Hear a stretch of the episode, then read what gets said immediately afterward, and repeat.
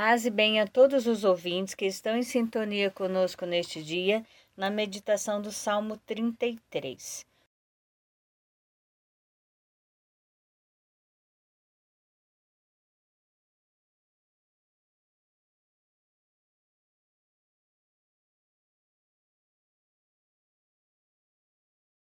O Senhor liberta os justos de todas as angústias.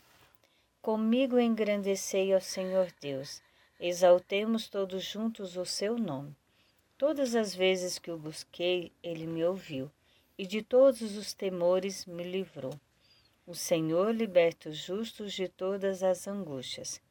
Contemplai a sua face e alegrai-vos, e vosso rosto não se cubra de vergonha.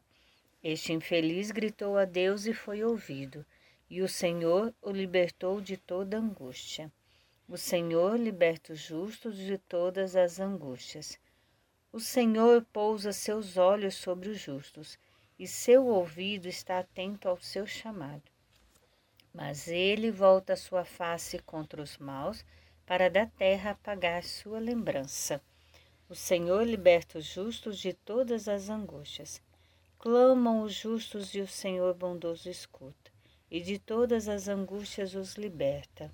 Do coração atribulado ele está perto e conforta os de espírito abatido.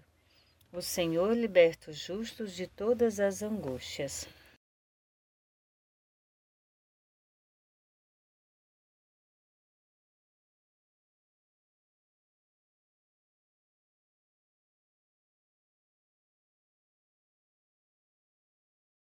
O Senhor liberta o justo de todas as suas angústias.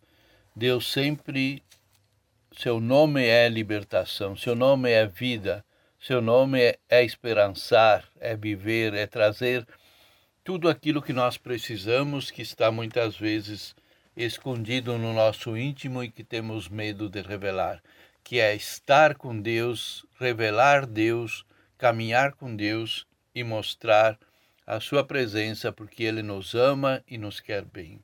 Quando hoje fechamos o mês de fevereiro, é preciso ter presente que Deus está caminhando conosco e que nós precisamos louvar e agradecer por essa caminhada até aqui.